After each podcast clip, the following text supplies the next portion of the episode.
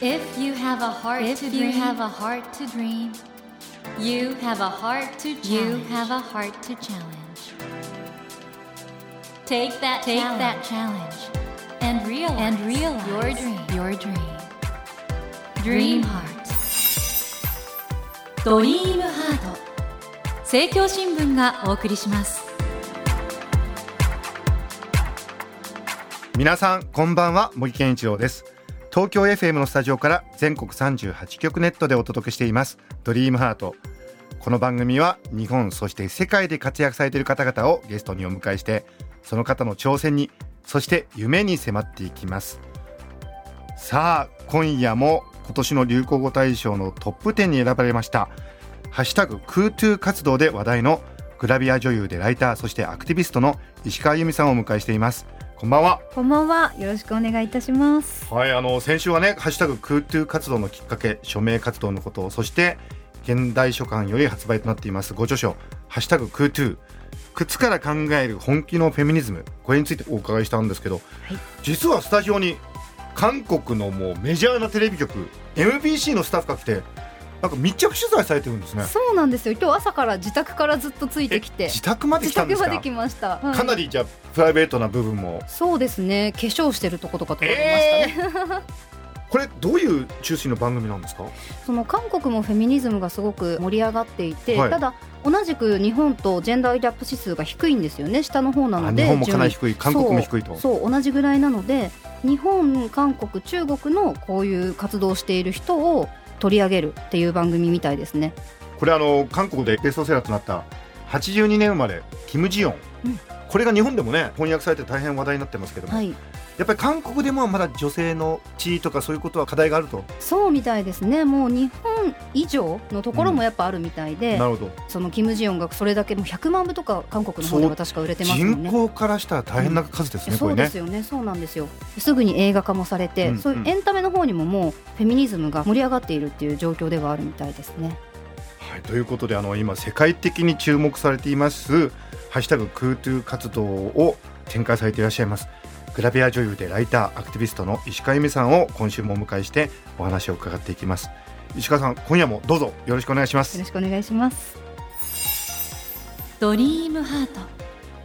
石川さんのプロフィールを改めてちょっとご紹介いたしますね、お願いします。はい、石川さんは1987年愛知県のお生まれです2005年に芸能界デビューしグラビア映画舞台などで広く活動していく中2017年末には芸能界で経験した性暴力を「ハッシュタグ #MeToo」で告白し話題を集めました。それ以降ジェンダー平等を目指し活動され2019年には職場でのパンプス義務付け反対運動「ハッシュタグクートゥー」を展開。世界中のメディアに取り上げられイギリスの BBC が選ぶ世界の人々に影響を与えた100人の女性に選出され現在も活動を続けていらっしゃいます。ということなんですけれどもこの「ハッシュタグ #MeToo」も大変あの世界的に大きな話題を集めたんですけどこの「ハッシュタグクートゥー」というのはいまだになんで足が痛いのにパンプスとかアイヒールの着用をね女性が強制されるのかってね人間としてなんかどうなんだろうな、うーん。なんでそういうことになっちゃったんですかね。マナーを見直すってことをまあ考えなかったそのまま来ちゃってるっていうのがあると思うんですよね一つには。これ日本でははい、往々にして人権よりもマナーの方が優先になっちゃうってことなんですいやかね本当それはあると思いますよね。もう怪我してようがでもマナーでしょみたいなところがやっぱあるんじゃないかなって思いますね。一方で女性は職場で綺麗であるべきだみたいな。風潮もやっぱりまだそのまま残っていて見直されずにここまで来てしまったっていうのはあると思いますね。これもう最近話題になった職場での女性の眼鏡は禁止っていう、いやなん今笑っちゃってましたけどね。笑っちゃいますよね。女性だけなんですよねこれ結局。ニュースによると眼鏡をかけていると女性は見た目が美しくないっていう企業がいらっしゃるみたいですけど、男性は眼鏡つけてもいいってことですね。ことですよね。そもそも仕事のね場でその見た目をそんなに女性だけが美しくしなきゃいけないのっていう話ですし、うん。まあ眼鏡かけてて見た目美しくないかっていう部分もありますし、いろんな疑問がね出てきますよねこれに対しては。僕は海外の仕事も多いんですけど、はい。もうね海外だとそういうことは発想としても浮かばない感じですけどね、うんうんうんうん。あの男性と女性の比率もそもそも50-50に近いし、はい。その人がどういう発言するかとか何ができるかってことにしか皆さん興味がなくて、ええ。その人が可愛いかとか美しいかとかかっこいいかっていうのはそもそも考えてない感じですけど、うんうんうん。日本だとまだ職場でそういうこと言ってるってことですね。いや結構ありますよ。接客業とか特に女性だからっていう感じでその美しさ綺麗さみたいなのを求められてるなっていうのを感じますね。ご本人がね綺麗にしたいなと思ってお化粧されたりするのはそれは自由だからいいと思うんですけど、化はい。粧を強制されたり眼鏡はダメって言われたりとか、はいどうなんですかね？そうなんですよ。ただ化粧も本当に私たち結構するのが当たり前だっていうふうにもう刷り込まれてきていて、まず最初に就職活動の時に言われるんですよ。お化粧マナーだからって、学校化で教える。粧もマナーなんだ。そう学校で教えるんですよえだけどお肌がちょっと例えばほらそうあの合わない人とかね。合わなかったりしてはい。荒れちゃったりする人もいるでしょ、そうそうなんですよ。でもそういう人もしなきゃいけないから頑張ってする。でさらに荒れてしまうっていううん。ので苦しんでる方もいっぱいいますし、まあそもそも自分は全然化粧したくないっていう人もいるんだけどマナーだからその時期はしなきゃいけないとかっていうことは結構聞きますね。そういうことを含めた女性の生き方とかそういうことを考えるという動きがこのフェミニズムという言葉なんですけども、はい、これ日本だとねフェミニズムっていうとちょっといろいろ意見が出ちゃうんですねこれね。そうですねなんかすごく女らしさを否定している運動考えっていうふうに思われがちかもしれないですね。これあの実は今回の「ハッシュタグクートゥ靴から考える本気のフェミニズム」の中にも女性として幸せになるだったらそんなこと言わなくてもいいんじゃないかみたいなことを言う人がいると。すごいありましたね。これどういうことですか？その人が考えるええ。女とはこういうもんだろうみたいなものに当てはめて私に多分お話をしてるんですよね。えっ、と何でしたっけ？医者とか実業家と結婚したらいいんじゃないかみたいなことうんを書いてる人がね。いてびっくりしましたね。私医者とか実業家と結婚したいなんて一言も言ったことないのに、うん、なぜかそれが私の幸せでしょっていう考えのもとそういうことを言ってくるわけじゃないですか。もうなんかその女の幸せっていうものを勝手に決めつけているっていうところですよね。これはですか？あの紐解くと、うん。フェミニズムとか面倒くさいこと言ってないで男性がいいなと思うステレオタイプな女性になってれば、うん。医者とか実業家と結婚して幸せになれるのにってそいうう。意味なんですか？そういうことだと思いますよ。うん。ん。今時そういう男性がまだいらっしゃるんですね。うーん。でもうん。そういう方は男はこうあるべきだっていう固定観念に捉えちゃってるとこもあるんですかね。本当そう思うんですよね。多分女性にそれを言ってる分、ん。男性はじゃあ稼いで女性を食べさせていかなきゃいけないっていうプレッシャーにきっと苦しんでると思うんですよ。それ本人が望んでるならいいですけどもうそういうもんだからそうしなきゃいけないっていう中で生きているならばそれは多分辛いことなんじゃないのかなって思うんですよね。これだから女性を解放することは男性自身も解放されることうんうんうんなんでしょうね、本当にそう思いますね。その女性がやっぱり今後、まあ、働き方とかどんどん変わっていって、男性と同じように同じ労働条件で働けるようになっていった時に男性が背負ってるプレッシャーもこちらで受けれると思うんですよ。そうやってみんな平等になっていけばいいと思うんですけど変わるのが怖い人たちがいるのかなって思いますね。そういう日本の社会を変える一つのきっかけ問題提起として「ハッシュタグクートゥー」を今まさにアクティビストとしてねはい、ある意味じゃ変えようとされてるわけじゃないですか、はい、どうですか手応えは？うーん遅いけど進み具合は、うん。はいはい。だけど確実に変わっていってるなとは思うので、やっぱりその声に出してちゃんと主張するっていうのは大事だなって感じてますね。うんうん。むしろなんか言えば少しは変わっていくんだっていうのを実感してます。なんかあります？これ変わったなとか少しちょっと先に進んだなみたいな実感ってこの運動始まってから携帯3社がみんなパンプス履かなくてもいいってなったんですよ。すごい。そう、それがすおごい本めでとうございます。当にありがとうございます。まあ、この運動があったからなのかどうかっていうとこまでは分かんないんですけど、大変じゃないですか、やっぱりパンプス履いてね、結構立ちっぱなしだったりとかするので、それで変えてくださったみたいですね。ううん。ん。いや少しずつそういうふうに動きが出てきてて、はい、でも逆に意識を変えるっていうのはまた時間かかるでしょうね。う。ーんそうですね。あまりにも今まで当たり前のマナーすぎたので、うんうんまあ、こういう反発みたいなものが起きるのはまあ当然のことかなって思いながらやってますね。うん。うん僕ねあの外国の方と話してるとねよく指摘されるのがねあの、おもちゃ売り場で男の雇用女の雇用でおもちゃが分かれてるとかね。ああ分かれてますね。言われてみたらああ確かにおかしいんだけどそうですね。そのあたりからうん。なんかやっぱり日本の中にそういう性の役割っていう意識が残ってるみたいで、うんうんうんうん。あ何なんですかね男の子用のおもちゃ女の子用のおもちゃっていうのもね。そうですよね。もう明らかにあのピンクの場所と青いおもちゃの場所とって分かれてますもんね、あれロボットとか戦隊ものが好きな女の子とか。いますよね。逆もいますもんうそうね、逆もねその例えば昔で言うとセーラームーンとか、うん。まあ、プリキュアとか好きな男性もいると思うんですけど好きって言いづらくなっちゃいますよね。ああいう分け方をすると。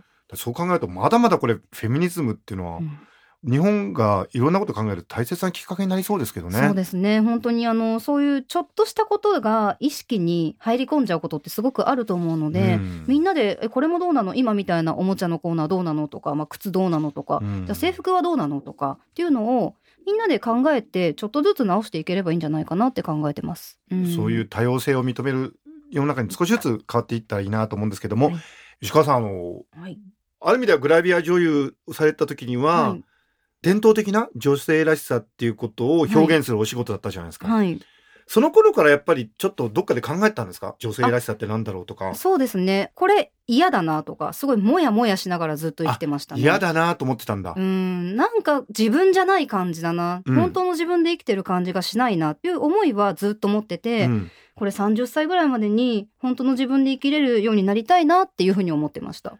自分らしく生きててそういう自分を好きになってくれたら一番いいじゃないですか、はい、でも世間とか相手がこういう自分が好きだからって言って無理にそういう自分を演じてたら、うん。これ苦しいですよね。いやすごい苦しかったですね。まあ、私は MeToo があって KooToo があってやっと本当の自分として生きていけてるなって今思うんですけど、うん。やっぱりそこまでの間のことを考えるとすごい苦しい時期だったなって思います。ということはね世の中の女性はまだそういう苦しい生き方してる人もうん。いらっしゃるのかな、うん、いるかもしれないなと思ってそういう方に届くように活動してるっていうのはありますね。うん。一方でこの日本だとフェミニズムっていう言葉がね、はい、定着してないっていうかね。そうですね。すごいなんか声のうるさい女が怒ってるみたいな風に捉えることがすごい多いんですけどね、なんか言ってる内容をちゃんと聞いてくれてるのかしらって思うことが多いですね。えあの実はこの放送が今年最後のオンエアになるんですけどはい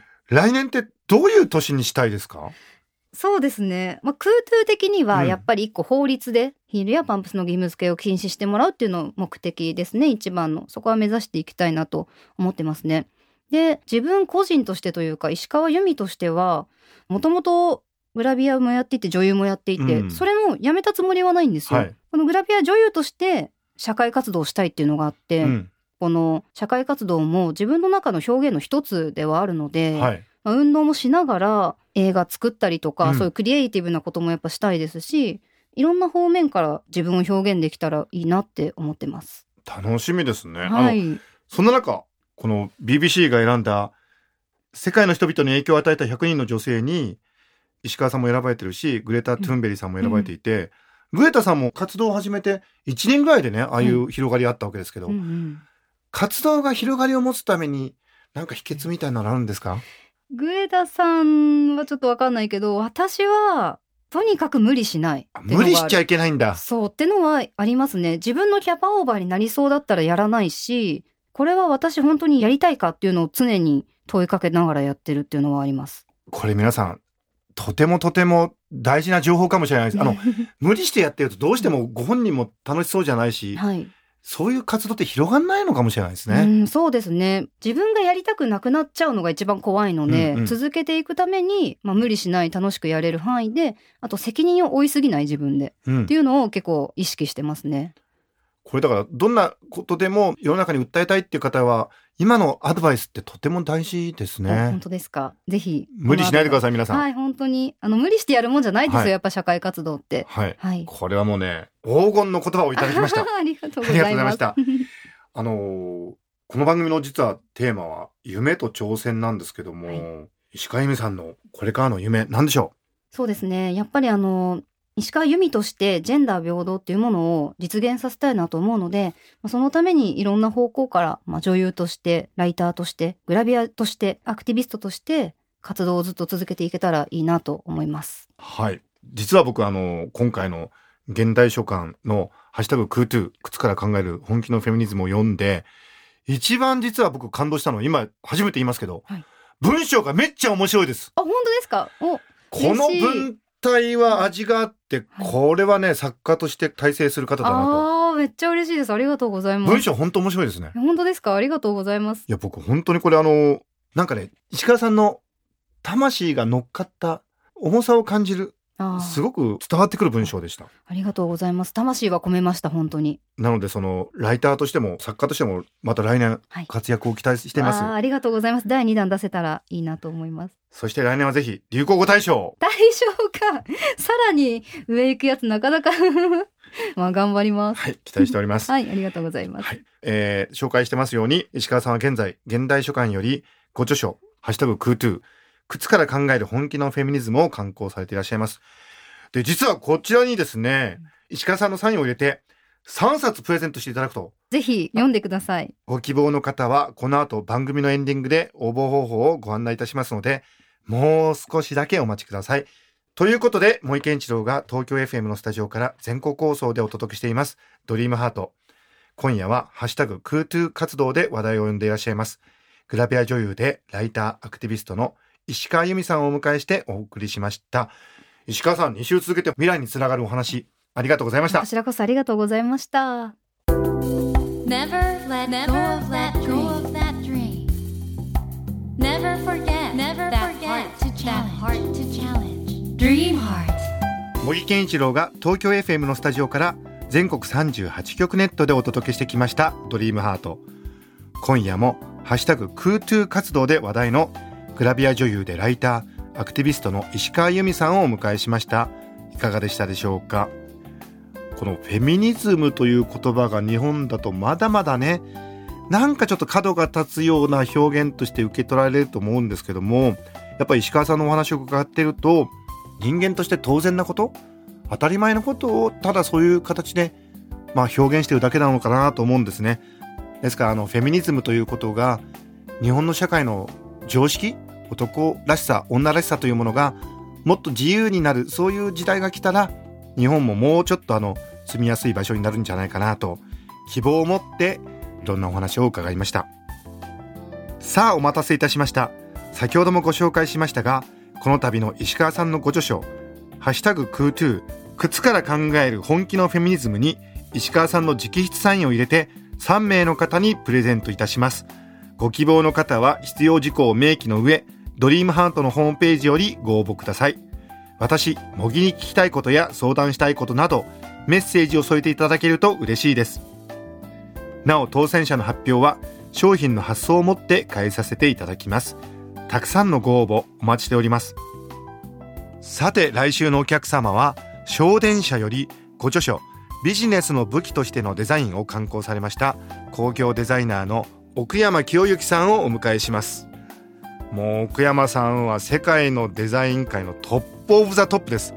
どんなすごいお話が聞けるんでしょうか。どうぞお楽しみに、えー今年も1年間お聞きいただきまして本当にありがとうございました。皆さん良いお年をお迎えください。来年もよろしくお願いいたします。それではまた土曜の夜10時にお会いしましょう。ドリームハート。お相手は森健二郎でした。ドリームハート。政教新聞がお送りしました。